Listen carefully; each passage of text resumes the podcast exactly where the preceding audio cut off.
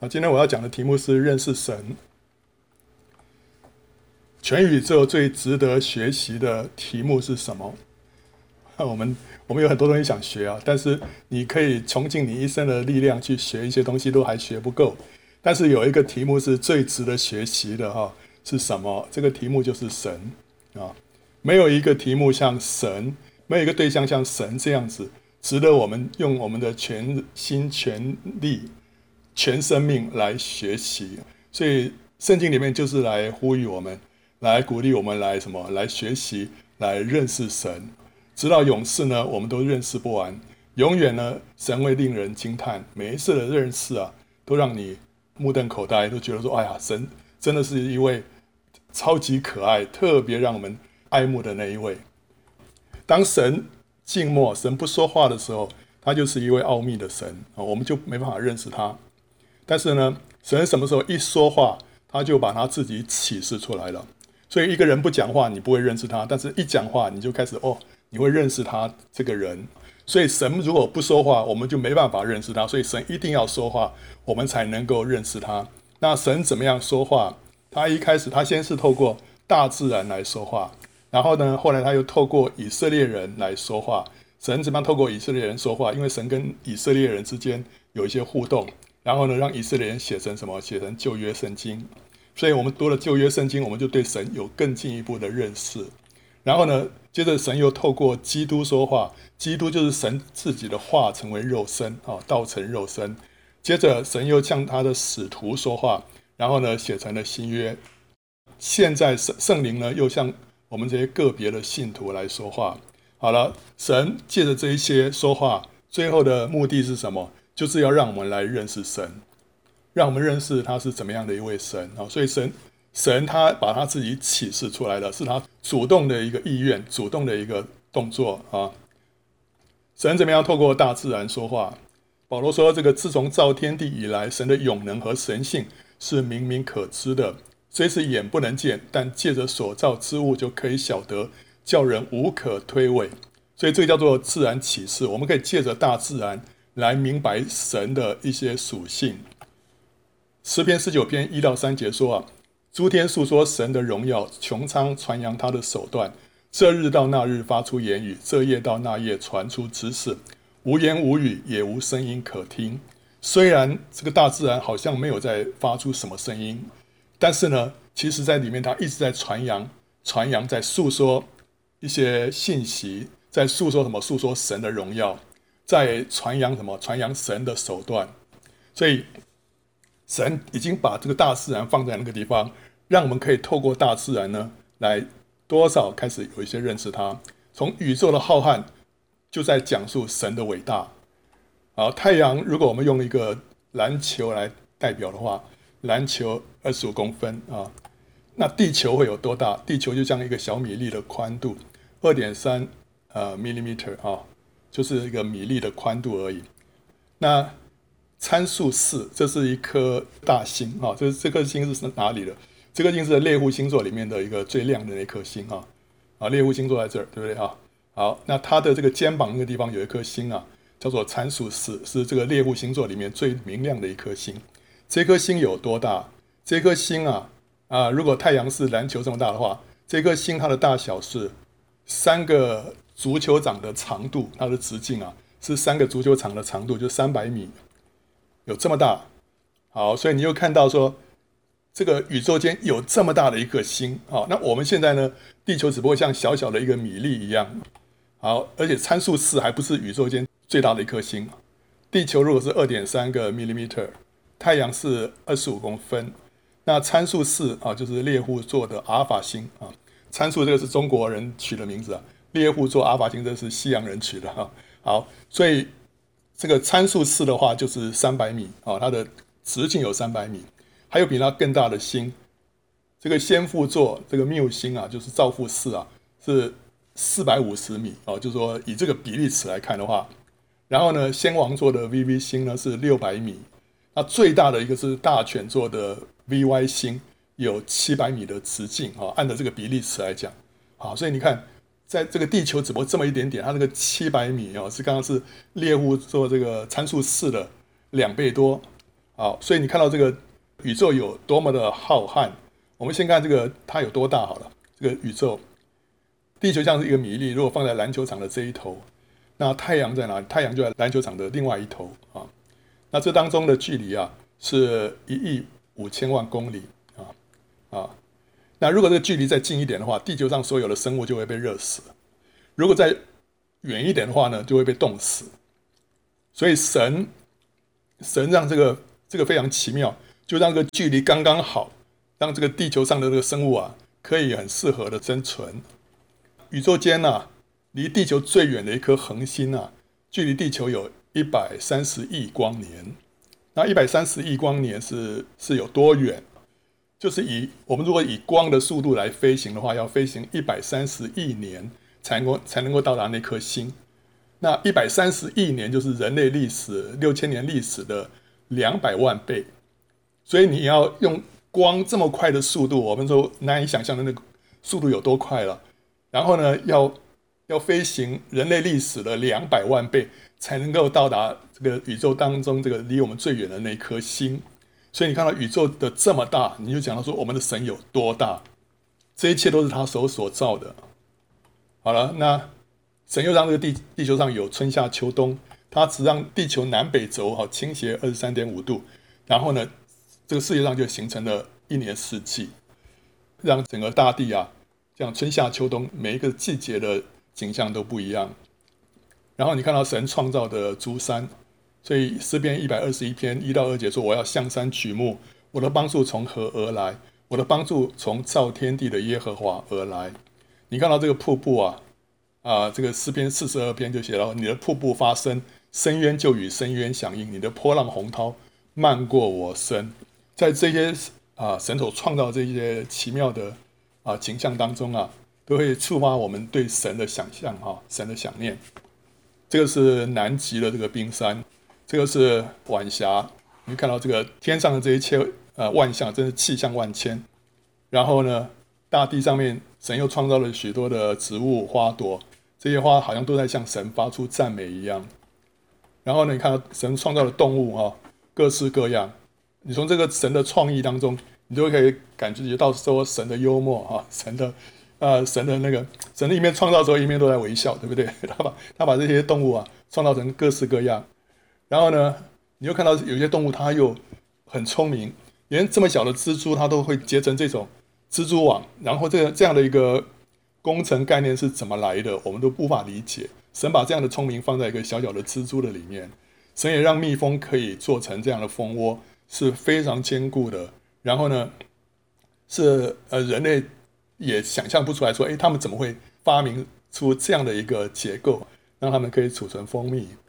然后你看到这个候鸟啊，候鸟他们到了时候，他们都会自动迁移到另外一个地方去，没有人告诉他们哦，他们说 OK，神让他们里面有这样的一个直觉，像鲑鱼也知道，它虽然虽然生下来的时候在河川那边。后来游到大海之后，居然知道怎么样再沿着沿着原路再回到它的河川的这个源头啊去产卵。那中间还要经过这些好像逆流，他们需要跳上去。所以里面有一个很奇妙的一个本能是神给他们的。那你又看到一些动物啊，你看他们动物的眼神，这些眼神，你看到这这么纯真的眼神，你都会可以想象到什么神的纯真，对不对？那也就是说，哎，可是有些动物的眼神不是这么，不是这么柔和啊，比较犀利啊，对啊。可是实际上，就算是狮子，有时候觉得你觉得狮子的眼神其实都还蛮柔和的。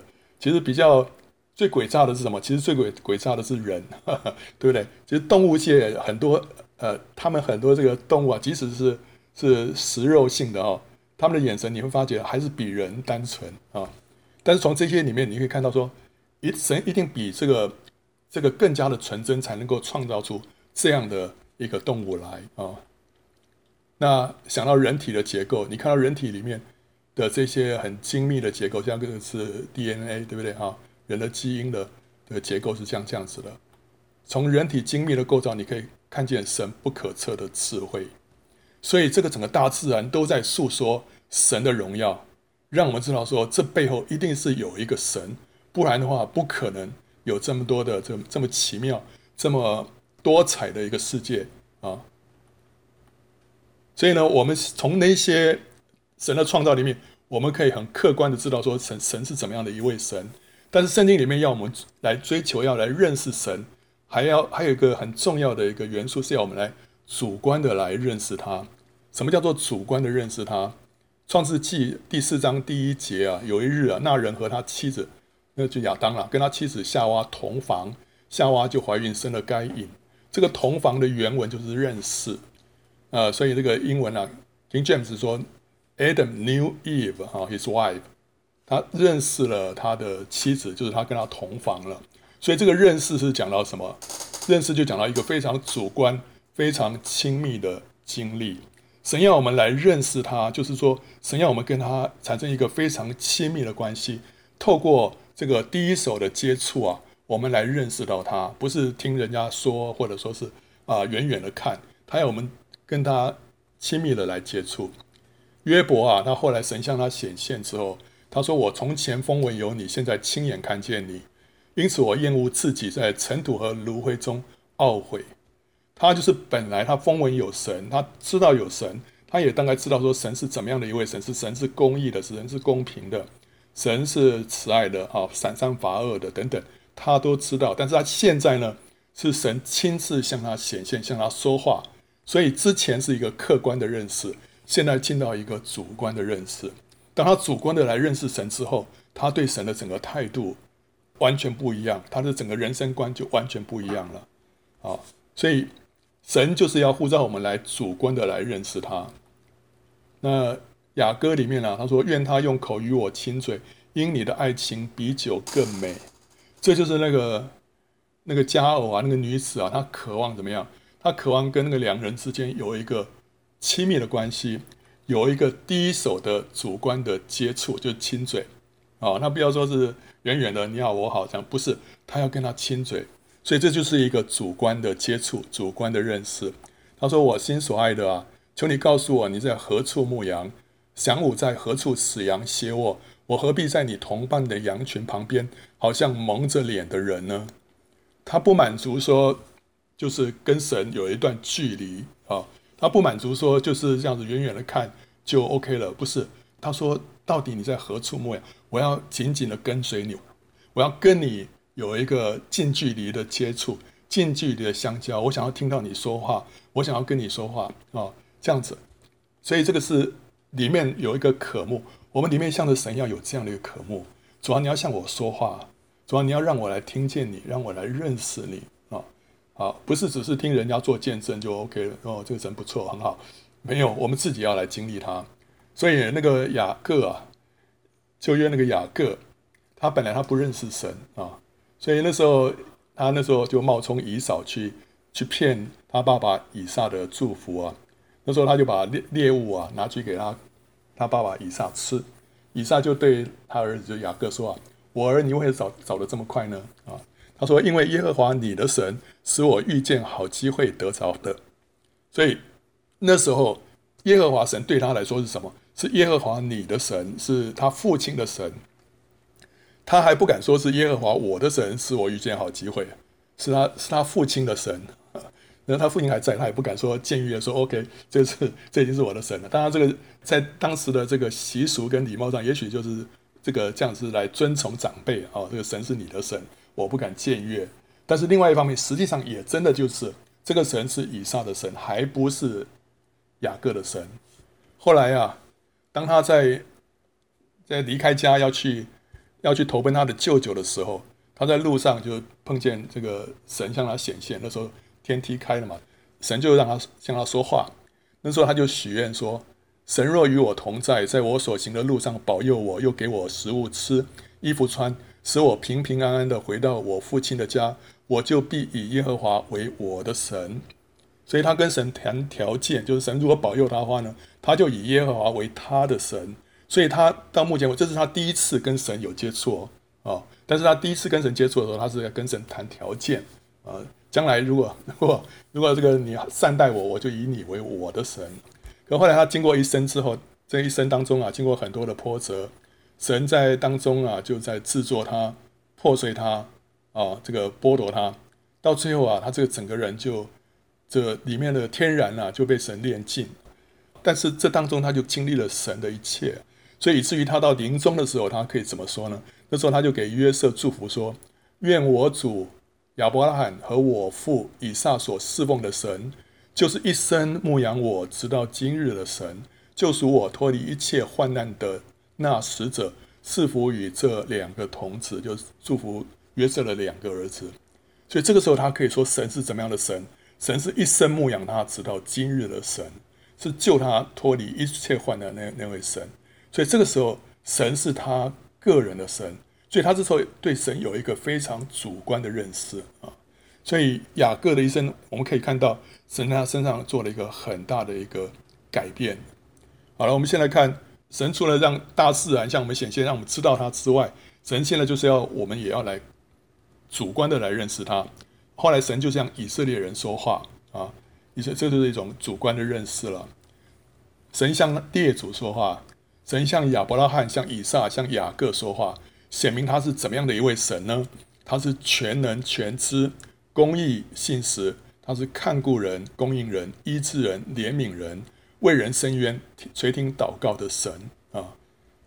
神对亚伯拉罕说啊：“我是全能的神，你当在我面前行，做完全人。”所以神说他是全能的神，他也向亚伯拉罕让他知道他是一个公义的神。所以亚伯拉罕为所罗玛代求的时候说：“公义的神岂能把这些什么呃义人跟恶人一起都毁灭吗？嗯，你是行公义的主，绝对不会做这样的事情。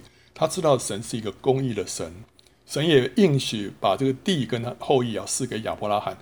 亚伯拉罕相信，他相信神是一个信实的神。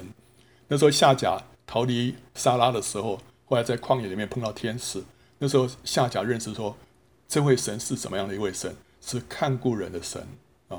然后亚伯拉罕他也说，这山上神必会预备，所以他说神会供应人的，所以他是耶和华以勒，神是供应者。神也借着啊亚伯拉罕也医治了亚比米勒的家人啊，然后神怜悯人，神怜悯那个利亚，对不对哈？神为利亚伸冤。神垂听他们的祷告，所以在列祖的时代，神就已经这样子个别的向他们启示神是怎么样的一位神。神的启示呢，一直在往前，一直在往前。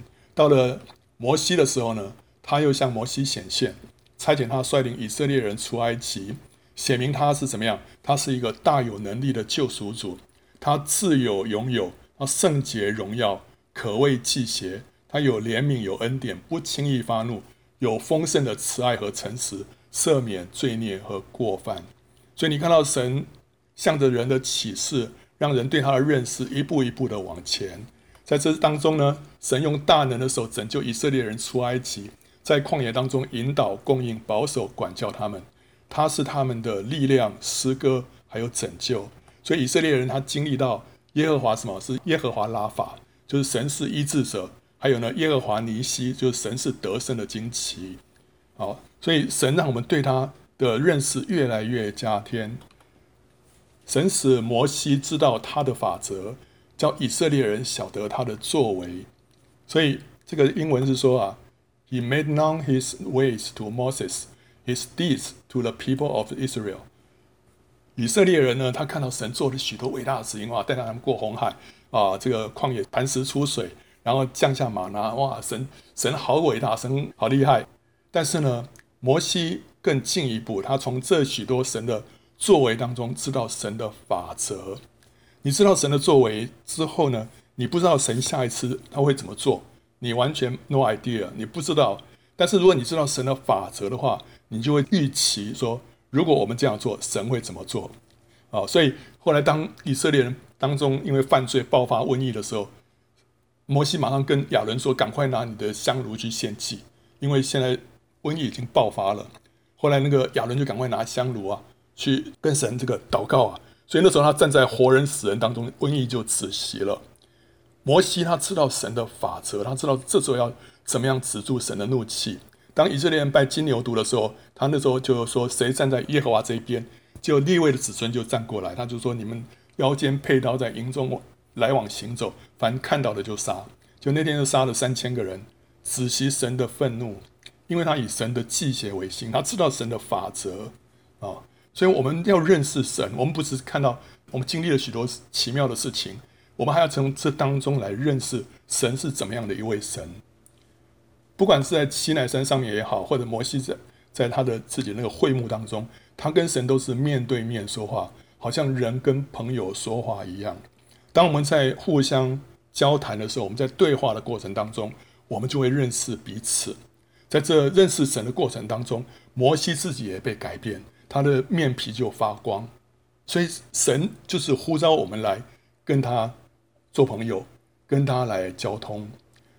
摩西到了这这个时候，他还更渴望进一步来认识神。他虽然是跟神已经面对面，好像在讲话，但是其实他没有，神是在一片光中啊，他只是看不清楚神是什么样子的啊、那神也不只是在光中，而且神用那个云柱啊，把自己遮住。他所以他神是隐藏在这个这个云柱当中，他用那个厚云，用幽暗把自己遮蔽，那免得摩西看到这个神神的荣耀被击杀。但是摩西很渴望进一步来认识他，说：“他说求神让他看见神的荣耀，他希望能够亲眼看，希望神把这个云雾啊，把它挪开，哈，让他能够看见神的样子。”那摩西就对神说：“啊，求你显出你的荣耀给我看。”耶和华说：“我要显我一切的恩慈在你面前经过，宣告我的名，我要恩待谁就恩待谁，要怜悯谁就怜悯谁。”后来，耶和华在云中降临了，与摩西一同站在那里，宣告耶和华的名。这个宣告是只有神在宣告，摩西没有。摩西在看，在听神宣告。那时候，神就是把摩西放在一个磐石里面，呃，然后呢，让他只能看见神的背影。那所以，神从他面前经过的时候啊，神就在宣告他的名。宣告什么呢？他说：“耶和华，耶和华。”是有怜悯、有恩典的神，不轻易发怒，并有丰盛的慈爱和诚实，为千万人存留慈爱，赦免罪孽、过犯和罪恶，万不以有罪的为无罪，必追讨他的罪，自父及子，直到三四代。所以，当神的荣耀从摩西的面前经过，就神自己从摩西的面前经过的时候，就是他荣耀经过的时候。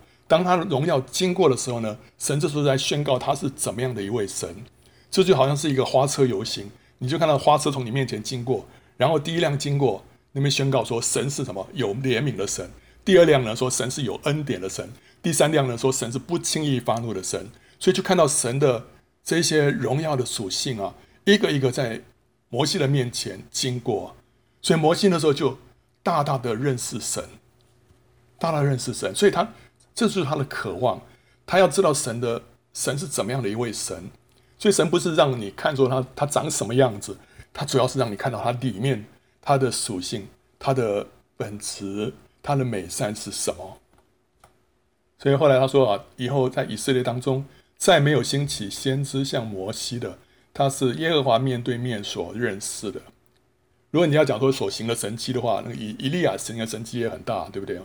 当然了，他这边不是讲到说摩西所行的神迹是最大，他没有讲，他是讲到说他是什么耶和华面对面所认识的，所以神渴望有人啊像摩西这样子，渴望来认识他，渴望来靠近他，对不对？那时候以色列人啊看到神降临在西奈山上啊，没有人敢靠近啊。他说：“摩西，你去就好，你去就好，让神跟你说话，神不要跟我们说话，怕我们怕死掉啊、但是呢，摩西他摩西他害怕是害怕了，但是呢，他他知道他认识神啊、所以他抓住他的机会，在神的面前，而且这一待就是四十昼夜啊，四十昼夜，摩西没有跟神说，神啊，呃，可不可以下课了？好像太久了，我也我也累了啊，没有。”摩西在那边，他舍不得离开啊，因为那是神的同在，神的荣耀啊。他在那边，他等于是时间一下就过去了。你跟神在一起，永远不会觉得厌烦，不会觉得无聊的啊。所以那四十昼夜对摩西来说，哇，太快了，一下就过去了。所以在当中啊，神可能在那当中就把创世纪就显明给摩西看，因为创世纪是摩西写的。那亚当夏娃被造的时候，摩西根本还没出生，他怎么知道那时候发生什么事情？那一定是神告诉他了。那他写的那么那那样子那么生动，好像他看见一样。那我想就是在西奈山上面的四十天了，神演给他看的，神让摩西看电影啊，然后摩西看了，哦，原来是这样子，哦，原来是那样子啊，所以不是神讲一句他写一句啊，我相信让神让他看见，所以这那四四四十天是是神给摩西很大启示的日子啊。好了，接着我们看到另外一个人，也很渴望认识神，就大卫啊。大卫他说啊，有一件事我曾求耶和华，我仍要寻求，就是一生一世住在耶和华的殿中，瞻仰他的荣美，在他的殿里求问。这是大卫心里面，他说这是他他呃曾经求耶和华，而且仍要寻求的啊，什么事啊？让我的国度永远稳固啊！让我怎么样？这个儿孙啊，都是很兴旺嘛？不是啊。他说他只有一件事，他就是要住一生一世住在耶和华的殿中，瞻仰他的荣美啊，在他的殿里求问啊。耶和华的殿那时候其实还没有还没有建立起来，那时候只有一个大卫搭了一个帐幕，那那个那个叫做约柜啊，放在里面。那大卫呢，没事就他他就就是喜欢坐在那约柜的前面啊，在那边瞻仰神的荣美。其实他看来看去，其实就看到约柜，对不对啊？这个约柜看一天看两天，其实看看一个礼拜应该也就够了，对不对？他要怎么样？他想要一生一世在那边瞻仰神的荣美，这不是很奇怪的一件事吗？这个约柜让你看一 看一生一世，你不会觉得厌烦吗？就是什么样子，我大概都记得了啊。不是，大卫不是只是用肉眼在瞻仰约柜啊，他更是要在灵里头。享受神的同在啊！他那时候是被神来开启，被神开启来认识神，以至于呢，他盼望一生一世都是这样子。他说：“我在殿中瞻仰神的荣美，这个瞻仰不是我肉眼去看，我是灵里的眼睛在看见的。当他在那边坐在那边的时候，在那边默想，在那边安静的时候啊，神的同在就临到他，然后呢，把神里面的一些一些感动啊。”放在他的里面，跟他有沟通。他那时候跟神祷告，神也去在他里面也有一些回应。那时候他就发现，哦，原来神是这样的一位神，这样的一位神。所以那时候他就在瞻仰神的荣美，这样子的一种认识啊，让他可以一生一世都停留在神的殿中啊。他愿意在他的殿里面求问，所以他跟神之间是有有互动的，有沟通的。他一问神就一就回答，他问神就回答，哦。啊，不是说我问了，OK，祭司你帮我去 帮我问一下神，神怎么回答？没有，他他就在那边，他自己跟神有一个沟通啊。所以大卫渴慕认识神啊，那同时他也多方主观的来经历神。对他来讲，神不仅是磐石、高台、避难所、山寨、宝藏跟盾牌，更是什么？我的磐石，我的高台，我的避难所，我的山寨，我的宝藏，我的盾牌。这对他来说都是非常主观的事情，所以当大卫那时候啊，神救他脱离一切仇敌跟扫罗之手的日子啊，他就向耶和华念这个诗啊，说什么呢？他说：“耶和华我的力量啊，我爱你。”神是什么？他的力量啊！耶和华是我的磐石，我的山寨，我的救主，我的神，我的磐石，我所投靠的，他是我的盾牌。是拯救我的脚，是我的高台。所以大卫经历了那许多苦难之后啊，他发现神是他一切的需要，神是他的拯救啊，神是他的保障，神是他的神啊。他说：“我要求告当赞美的耶和华，这样我必从仇敌手中被救出来。”他接着又说啊：“他说除了耶和华，谁是神呢？除了我们的神，谁是磐石呢？”唯有那以力量束我的腰，使我行为完全的，他是神。他讲这个话是他自己经历到了，他经历到神用力量束他的腰，他经历到是神让他的行为完全，啊、避免他犯罪，啊、是神在保守他的。他使我的脚快如母鹿的蹄，又使我在高处安稳。他教导我的手能以征战，甚至我的膀臂能开铜弓。所以他的一切得胜都是神所赐的。都是神赋予他的。你把你的救恩给我做盾牌，你的右手扶持我，你的温和使我为大。啊，这个英文翻译是说：你弯下腰来，你蹲下来腰腰来，使我为大，好像一个父亲啊，弯下腰来把他的小孩子这样举起来一样。神这样子降卑，抚就大卫啊，把他高举起来。他说：“你的温和使我为大。”啊，所以大卫惊料神是这样的一位神。那时候扫罗跟老百姓啊贪图亚玛力人的这个牛羊，没有按着神所吩咐的全数给他灭绝啊，却留下这个上好的，然后借口他要献祭给。那时候他跟撒母耳说了：“我们说要献祭给耶和华你的神。”哈，OK。所以对扫罗来说啊，耶和华是什么？是撒摩尔的神啊，耶和华你的神。当然，这个地方也有可能就是像刚刚所说，呃，也许是一种呃礼貌上 OK，因为他是长辈嘛，这个是神是他的神，我不敢僭越。但实际上也真的是这样的，因为耶和华对他来说是撒摩尔的神，不是扫罗的神。扫罗跟耶和华之间还是陌生人啊。结果他就遭到撒母耳的责备，说啊，耶和华喜悦燔祭和平安祭，岂如喜悦人听从他的话呢？听命胜于献祭，顺从胜于公羊的脂油。扫罗以为借着献祭可以来贿赂神，但是撒母耳他认识神，他知道神所神所要的是什么？神所要的不是燔祭，不是平安祭，神是要人听他的话啊啊！那你看大卫呢？大卫他后来犯罪，他那时候他向神认罪祷告的时候，他怎么说？你本不喜爱祭物，若喜爱，我就献上。凡祭你也不喜悦。神所要的祭就是忧伤的灵。神啊，忧伤痛悔的心，你必不轻看。所以你看到大卫跟扫罗的差异很大。扫罗以为用献祭可以摆平神，但大卫知道神所要的不是这个，神所要的是一颗忧伤痛悔的心。扫罗没有忧伤忧伤痛悔啊！扫罗的时候，他他抓住撒母耳，甚至于那个衣襟都都撕撕裂了。他他爱的是什么？他要保留他的王位。他不是忧伤痛悔。他如果痛悔，痛悔是什么？痛悔他觉得说他王位要失去了。但是大卫不是啊，他为着他犯罪，为着他失去神的同在而忧伤痛悔。所以我们看到大卫跟撒母耳他们什么认识神？扫罗呢？不认识神！那时候以色列人跟非利士人打仗的时候啊，就是撒母啊那时候还很年幼的时候，那时候他们把那个以色列人就把约柜迎到战战场上面去。他们说以为这样子啊，神就会帮助他们得胜。那时候是祭司以利的两个儿子同去啊。圣经说这两个儿子是恶人，不认识神。虽然他们是祭司，他们居然不认识神啊！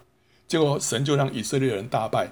约柜被掳，好，这是因为以色列人不认识神，祭司也不认识神，他们以为说靠着约柜就可以得胜，以为这个把约柜抬出来，神就一定要站在他们这一边。可是后来大卫，你看大卫的做事情的态度就完全不一样，因为他认识神。大卫后来逃避亚沙龙的时候，祭司抬着约柜要跟随他，他却对祭司说：“啊，你将神的约柜抬回城去。”我若在耶和华眼前蒙恩，他必使我回来，再见约柜和他的居所。倘若他说我不喜悦你，看哪，我在这里，愿他凭自己的意志待我。所以大卫认识神，他就服在神的管教之下，他不敢挟持神，他不敢挟持神。他知道说，我即使让这个约柜跟着我走，这不保证说我一定能够怎么样。哦，所以他他把自己交托给神，神，如果你要你要废了我啊，做王王的话，我我在你的手中，我我愿意接受你的管教，因为他知道说这个押沙龙他儿子起来背叛他，是因为他当初他自己犯罪，他杀了这个害害死了这个乌利亚，抢夺了乌利亚的妻，对不对哈？所以那时候他自己说啊，夺人家的这个羊啊，你要赔还四倍，所以他这是第三个儿子，而且他是。前面已经死了，死了两个了。小 baby 跟那个跟安嫩啊，然后这个押沙龙是第三个，后来有一个这个亚多尼亚，亚多尼亚对，好了，他知道说这是神的管教，所以他他就服在神的管教之下。那后来他数点百姓啊，到晚年的时候数点百姓，结果那个得罪神啊，结果神就叫先知去告诉大卫说啊。说耶和华如此说啊，我有三样灾，随你选择一样，我好降于你。于是加德来见大卫，对他说：“啊，你愿意国中有七年的饥荒呢？是在你敌人面前跑逃跑，被追赶三个月呢？是在你国中有三日的瘟疫呢？现在你要揣摩思想，我好回复那猜我来的。哇，这很难，对不对？我现在给你三种惩罚，你自己选一个。这三个都不容易啊，对不对？那大卫他怎么选？他说：我甚是为难啊，我愿意落在耶和华的手里，因为他有丰盛的怜悯。”我不愿意落在人的手里，所以大卫认识神，他宁愿落在神的手中，他不愿意落在人的手中啊。所以，如果说他被追赶三个月，那是落在人的手中嘛，对不对？那个那个人有时候对你这个对残忍而过度啊，但是他知道说，如果是瘟疫的话，瘟疫是神降下来的，所以神他他知道怎么拿捏啊，所以他愿意落在神的手中。他七年的灾饥荒，七年饥荒实在是太长了。老百姓也是很很苦，后来神就帮他选了，就选三日的瘟疫啊啊，所以他是认识神的人，他知道神的属性是怎样的一一位神啊。我们现在看到那个以赛亚，以赛亚他认识神，他怎么认识神？当乌西雅王崩的那年，我见主坐在高高的宝座上，他的衣裳垂下，遮满圣殿。那时候是以以赛亚刚开始出来做先知，要出来做先知的时候。神先让他看见这幅意象啊，其上有撒拉佛势力，撒拉佛是天使啊，各有六个翅膀，用两个翅膀遮脸，两个翅膀遮脚，两个翅膀飞翔，彼此呼喊说：“圣哉，圣哉，圣哉！万军之耶和华，他的荣光充满全地。”啊，所以天使在神的面前啊，在最离宝座最近的距离，在那边服侍那几个天使。他们就在那边呼喊，呼喊神的神的属性，神的本质。他们是呼喊什么？圣哉，圣哉，圣哉！Holy, Holy, Holy！所以圣洁是神最显著的一个本质啊，是神宝座前的天使最强烈的一个体认。他不讲说慈爱，慈爱，慈爱；他不讲说公义，公义，公义，或者哇能力，能力，能力，不是啊，他是说。圣哉，圣洁，圣洁，圣洁。所以这个圣洁的这个这个本质啊，那样的抓住所有靠近神的每一个每一个受造物啊，圣洁是一个完全的美善，完全的荣耀，是人所不能靠近的光。任何人在这光的前面呢，马上觉得自己的污秽跟渺小，只配永远的灭亡。这是神最强烈的一个一个属性跟本质啊。好，所以那时候，以赛亚神要呼召以赛亚出来服侍之前，他先让他看到这一幕，看到神是怎么样的一位神，他的荣光充满全地啊！因呼喊者的声音，门槛的根基震动，殿充满了烟云。那时我说：祸灾，我灭亡了，因为我是嘴唇不洁的人，又住在嘴唇不洁的民中，又因我眼见大君王万军之耶和华。所以，当他一看见神的这个圣洁跟荣耀的时候，他马上的感觉就觉得他自己要灭亡了。他觉得自己的不配，自己的污秽，自己的渺小。就像约伯，他一体会到神的圣洁荣耀，他马上所有的问题都没有了。他马上觉得自己是那么愚蠢、那么污秽的人，怎么敢跟神顶嘴？所以那时候，当人跟神之间，有这样的接触，有这样的认识的时候，他整个人生就完全不一样了。所以，当以赛亚这么觉得自己该灭亡的时候，天使就拿火炭沾他的舌头，洁净他的嘴，然后接着呢，神就呼召呼召人来为他出去传道。以以赛亚就说：“我在这里，请差遣我。”所以他要先认识神之后，他才能够被神差遣出去。那我们接下来看到有一个何西啊。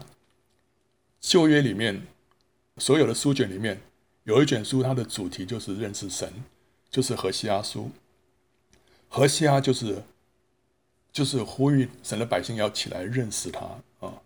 那何西阿是一个非常悲剧性的人物啊。为什么呢？因为耶和华初次与何西阿说话，对他说：“你去娶淫妇为妻，也收纳从淫乱所生的儿女，因为这地大行淫乱，离弃耶和华。”神要这个何西阿为他传讲一些信息，这个信息呢，需要先刻骨铭心的进到何西阿的里面。怎么样能够让他刻骨铭心呢？就让他去娶一个淫妇，娶一个淫妇，因为以色列人对神来说就是一个淫妇，神是他们的丈夫，以色列是神的妻子，但这个妻子对丈夫不忠。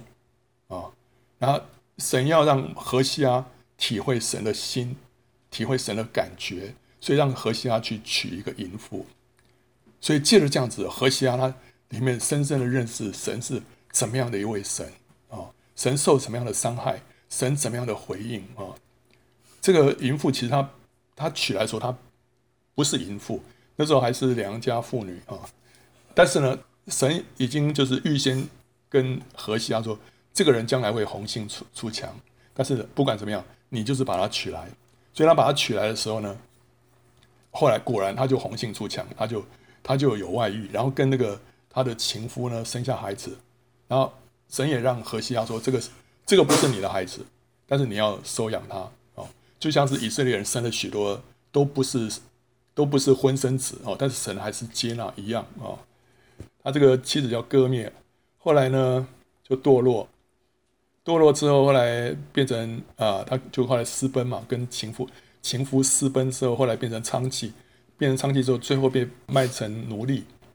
那时候神就叫何西阿说：你去把他买回来。”他说：“你再去爱一个淫妇，就是他情人所爱的。这个淫妇其实就是他妻子啊，就好像以色列人虽然偏向别神，喜爱葡萄饼，耶和华还是爱他们。这个英文是怎么说？NIV 是说：‘The Lord said to me, Go, show your love to your wife again, though she is loved by another man and is an adulteress. Love her as the Lord loves the Israelite, though they……’ Turn to other gods and love the sacred raisin cakes。呃，翻成中文是这样讲，就是说，耶和华对我说：“你在向你的妻子示爱，虽然她是淫妇，是他情人所爱的， 怎么样呢？你要爱他，如同神爱以色列人一般。虽然他们偏向别神，喜爱葡萄圣饼，所以神要何西阿，何西。”神要何西阿娶娶淫妇，对何西阿已经不容易了。神啊，我这一辈子就娶一个太太，你就让我娶这样的一个太太吗？这我对我牺牲会不会太大？好啦，娶了，娶了之后，现在这个他跑掉了，跟人家私奔了。私奔之后，后来最后被卖为奴隶。然后神说：“你现在去把它买回来，然后怎么样？要继续爱他，像神爱以色列人一样。”这个何西阿一定会想说。神啊，我要何等大的爱，才能够来继续爱他？但神说，你就是去爱他啊、所以后来他就把这个割灭啊，花一个这个奴隶的代价把它买回来了。所以这个割灭本来是心腹，后来变成淫妇了。之后呢，变成娼妓，最后变成奴隶。然后他现在用奴隶的价钱把他买回来了，然后叫他多日为他独居。神就借着这样来预言，将来以色列人也会多日独居。直到他们向着神完全的悔改，所以神让何西阿体会到神的心，神让何西阿借着这样的事情认识神是怎么样的一位神，所以神预言说将来怎么样，我必聘你，就聘以色列人，永远归我为妻，以仁义、公平、慈爱、怜悯聘你归我，也以诚实聘你归我，然后呢，你就必认识我耶和华。所以经过这些事情之后，神要以色列人怎么样认识他？认识他是怎么样的一位神呢、啊？认识他的爱是既既邪又不离不弃的爱。神向着以色列人的爱是这样的爱啊！所以当何西阿经过这一切，他就深深的认识神。他认识神是这样的一位神，所以他会发出一个呼吁：呼吁以色列人怎么说啊？我们务要认识耶和华，竭力追求认识他。他出现却如晨光，他必临到我们像甘雨，像滋润田地的春雨啊！他想说：以色列人啊，你们要知道，神是何等的爱你们呢、啊？神爱你们到一个地步啊，真的就像是一个一个行淫、一个背背叛丈夫的一个妻子，这丈夫还是继续的爱她。没有条件的爱她，所以他发现神是这样的一位神，这样的一位神，你们一定要来认识，要来知道啊。弥迦呢？弥迦他曾经说啊，他曾经说，当以色列人跌倒，他就他就站在以色列人的地位，他这样说啊：啊，我的仇敌啊，不要向我夸耀，我虽跌倒，却要起来；我虽坐在黑暗里，耶和华却做我的光。我要忍受耶和华的恼怒，因我得罪了他。只等他为我辨屈，为我伸冤，他必领我到光明中，我必得见他的公义。所以以色列人被神来惩治，被神来管教。那弥迦他里面发出这样祷告，说：即使我跌倒了，但是呢，神还是要让让我起来，神要做他的光。他认识神是这样的一位神，他们即使七次跌倒，神还是会让他们站起来的。哦，神会为他。为为他伸冤啊，会领他到光明当中，所以他后来他说啊，神啊，有何神向你赦免罪孽，饶恕你产业之余民的罪过，不永远怀怒，喜爱施恩，必在怜悯我们，将我们的罪孽踏在脚下，又将我们的一切罪投于深海。就表面上看起来，这个国家好像已经非常的，已经好像没什么希望了，但是他相信神永远没有放弃他们。神没有放弃他们，而且神随时准备要赦免他们，赦免他们，然后施恩给他们。弥迦对神有这样的一个认识，对神有这样的一个信心。我们看约拿啊，刚刚说约拿是非常有趣的一个先知，那时候他就被丢在大鱼肚子里面，那因为他违背神嘛。他为什么违背神？因为他不希望亚述被赦免，因为他如果去传悔改的福音的话，亚述人一悔改。神就不降罚给亚述，那他知道亚述是以色列人的潜在的一个威胁，将来以色列人会会亡在亚述的手中啊，所以他希望一开始啊就斩草除根啊，让亚述根本没有机会起来，所以他就不想传这个悔改的福音。后来神让他碰到大风浪，丢在海里，然后被大鱼吃掉。约拿在鱼腹中祷告耶和华，他是他的神，他的神，所以呢。他是经历到神是他的神啊，他说啊，我遭遇患难，求告耶和华，你就应允我；从阴间的深处呼求，你就俯听我的祷告。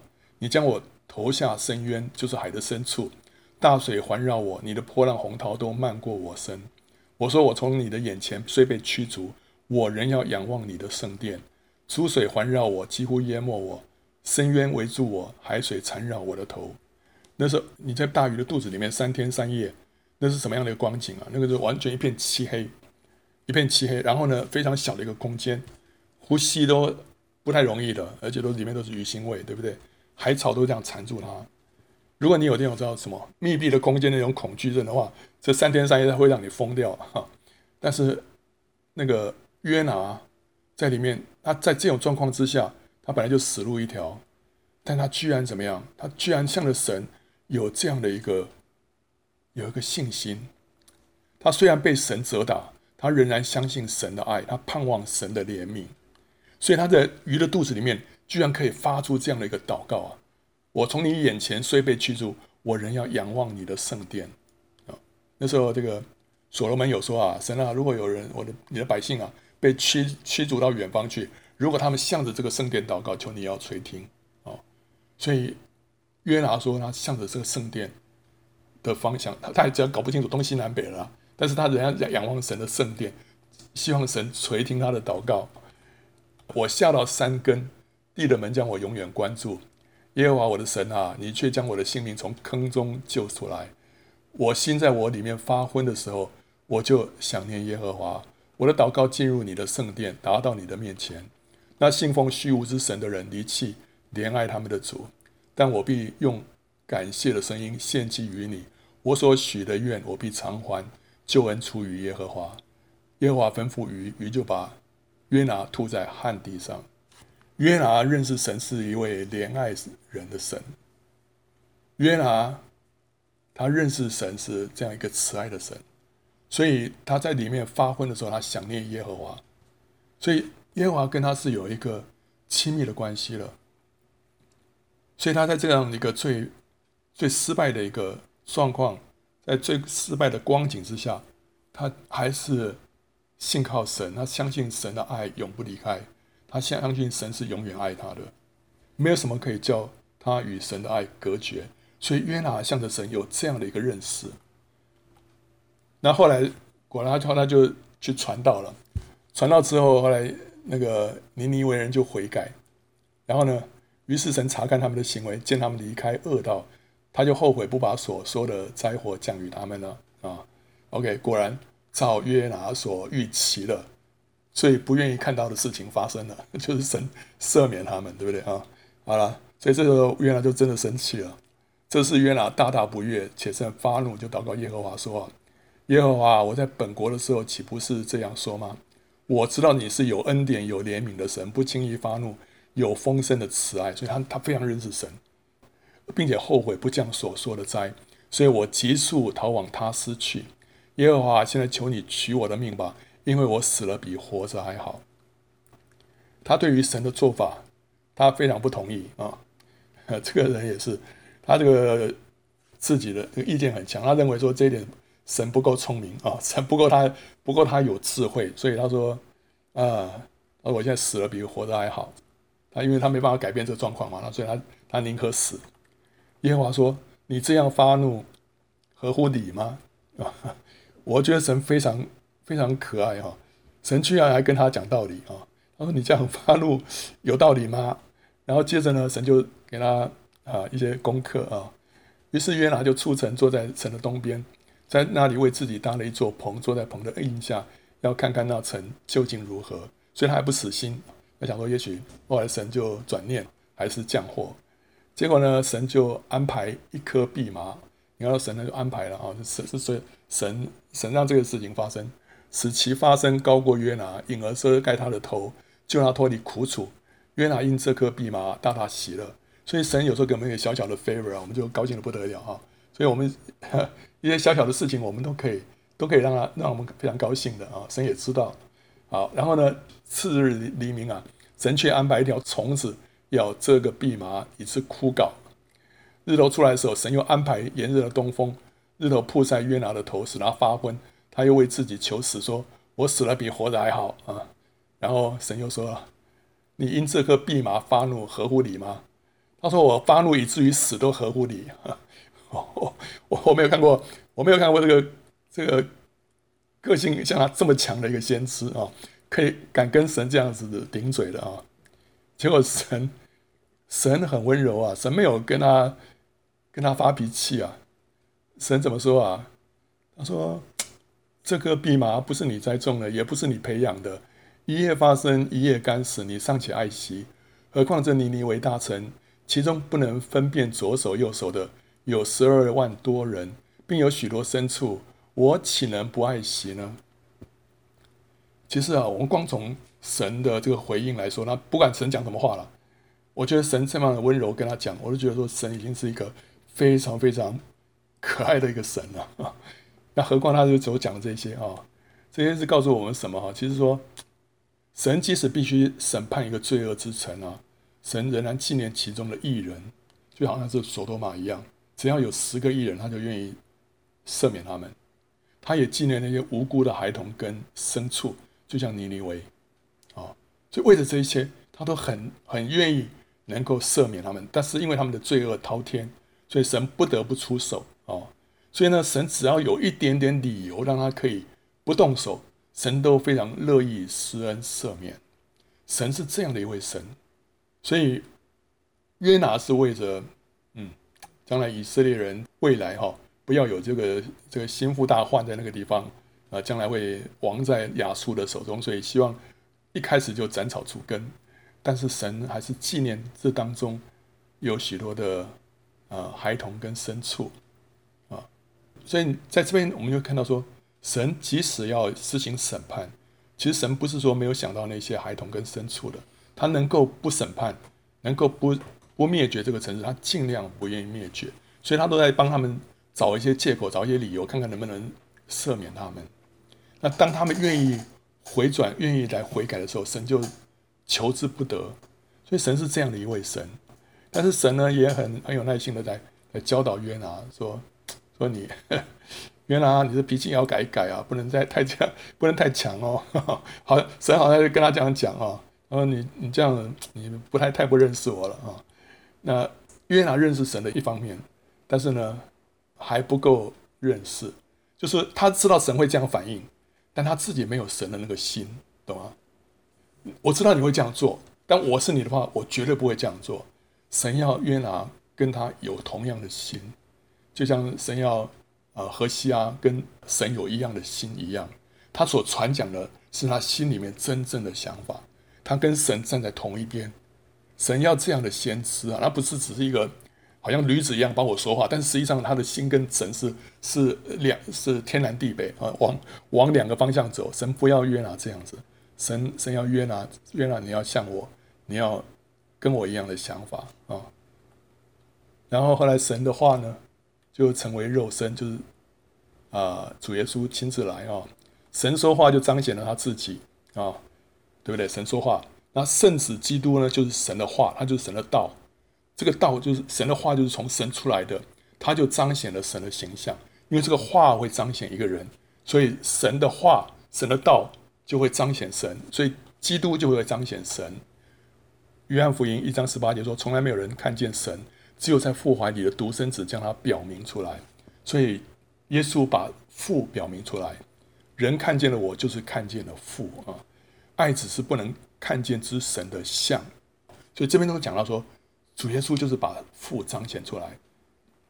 希伯来书说：“神既在古时借着众先知多次多方的晓諭列祖。”就在这末世，借着他儿子晓諭我们，他是神荣耀所发的光辉，是神本体的真相啊！所以基督就是来彰显神的。以前神借着众先知讲话，现在呢，神借着他的儿子讲话啊，让我们来认识神。神当初是借着说话，要有光就有了光，他是借着说话来创造天地的。这个话是什么？话就是神的儿子。所以神是借着他的儿子来创造天地的，所以希伯来书一章二节说，神也曾经借着他，就是圣子啊，创造诸世界。哥罗西书呢是说，万有都是靠着他，就是圣子啊造的，无论是天上的、地上的，能看见的、不能看见的，或是有位的、主事的、执政的、掌权的，一概都是借着他造的，又是为他造的。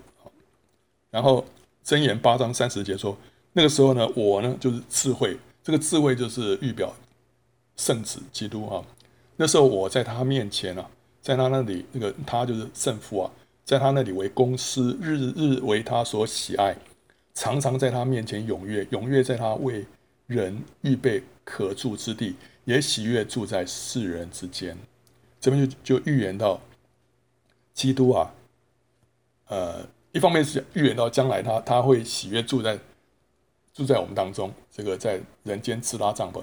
一方面呢，讲到他过去了，过去他那时候就是在神的面前呢、啊、做工程师啊，然后呢在那边预备这个可住之地，怎么样为神做这个工程师，在那边预备这个天地，就借着话，神就是说话，他就是那个话，所以借着他，这大地就被造成了啊。然后后来话成了肉身啊，就把父神启示给人认识。所以他来到世界，他就把父是怎么样的一位父啊，我们的神是怎么样的一位神来告诉我们。以前借先知讲的还不够，现在神的儿子自己来了，告诉我们这位神是怎么样的一位神。这位神是怎么样的一位神呢？他是接纳罪人税吏跟娼妓的神啊！哇哇打打破他们的这个呃思想，跌碎他们的眼镜哦呀！神是这样的一位神。他是一位拥抱浪子的父亲，他是欢迎小孩，也要他的百姓回转成为小孩的神。他是免去人一千万两银子债务的王，他是撇下九十九只羊，只为寻找一只迷羊的牧人。他是抚救卑微与哀哭的人同哭的神。所以那时候，他明明知道拉撒路会复活啊，但他还是陪马大、玛利亚哭啊，对不对啊？他与爱哭的人同哭，他是向婴孩启示自己的神啊，他是知道我们每一根头发的神，他是看重善行胜过血统身份的神。所以虽然血统身份上，撒玛利亚人是以色列人所轻看的，但是那个好撒玛利亚人呢，在神的眼中胜过那个路过的祭司跟立位人啊。他是认为名牌服饰还不如一朵小花的神啊。所罗门击绒花的时候所穿的，那不是今天的门名牌嘛，对不对？神说这还不如一朵小花。所以，我们今天在追求的是什么？他是看重寡妇两个小钱，超过财主千万奉献的神。他是喜爱真实，痛恨虚假的神。所以他责备那些假冒为善的。他是重视人，超过宗教规条的神。所以，那个宗教人士要人啊，一定要守安息日。但是呢，他是看重人的需要。超过守那些宗教规条，他是愿意把圣灵赐给求他之人的神，他是乐意为罪人牺牲他独生爱子的神，他是垂听我们祷告的天父。所以基督来，他把我们的神是怎么样的一位神向我们启示了，跟我们的天然的想法很多地方是完全不一样的啊。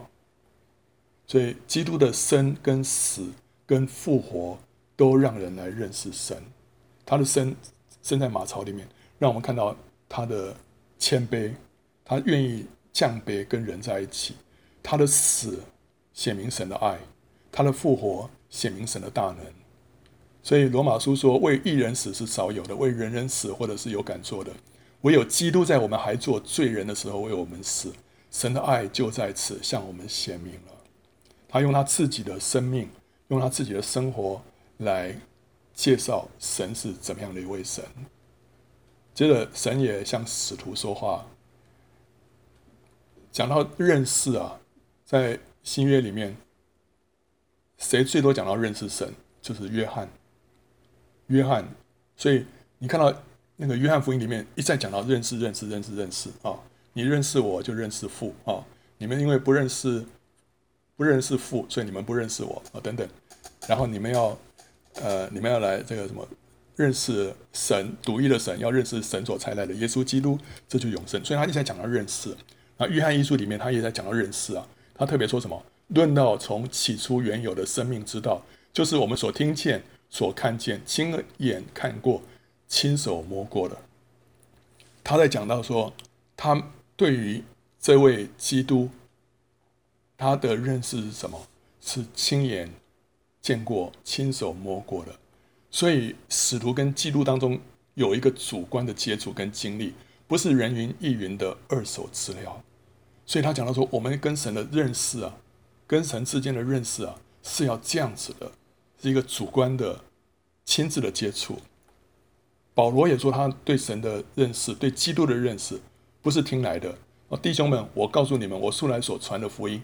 不是出于人的意思，因为我不是从人领受的，也不是人教导我的，乃是从耶稣基督启示来的。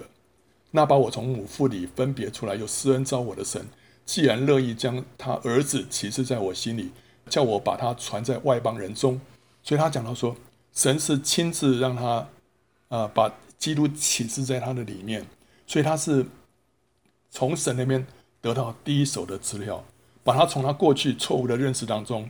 救出来，啊、所以他他们都是跟神之间有主观的经历。那最后那个约翰啊，约翰后来被提到宝座前啊，在启示录里面，他说宝座前有一个玻璃海，如同水晶啊，宝座中和宝座周围有四个活物，前后遍体都满了眼睛。第一个活物像狮子，第二个像牛犊，第三个脸面像人，第四个像飞鹰。四活物各有六个翅膀。遍体内外都满了眼睛，他们昼夜不住地说：“圣哉，圣哉，圣哉！主神是昔在、今在、以后永在的全能者。”这一幕跟刚才那个以赛亚书里面看到类似，对不对？以赛亚书里面那个叫沙拉佛啊，啊，他们都是在喊什么？圣哉，圣哉，圣哉，圣哉！那这边他又特别强调说，怎么样？这四活物他们怎么遍体满了眼睛啊？他们是在围绕围绕在神的宝座前，对不对？哈。那在今天呢，我们也讲到说，哇，这个国王的宝座旁边围的就是什么？就他的保镖啊，对不对哈？那他遍体满的眼睛，意思就是说，他要帮忙这个国王啊，戒备从四方哪里有这个危险，哪里有这个敌人，对不对？所以他要保护嘛，对不对？所以，所以你想啊，这四活物是不是在保护神啊？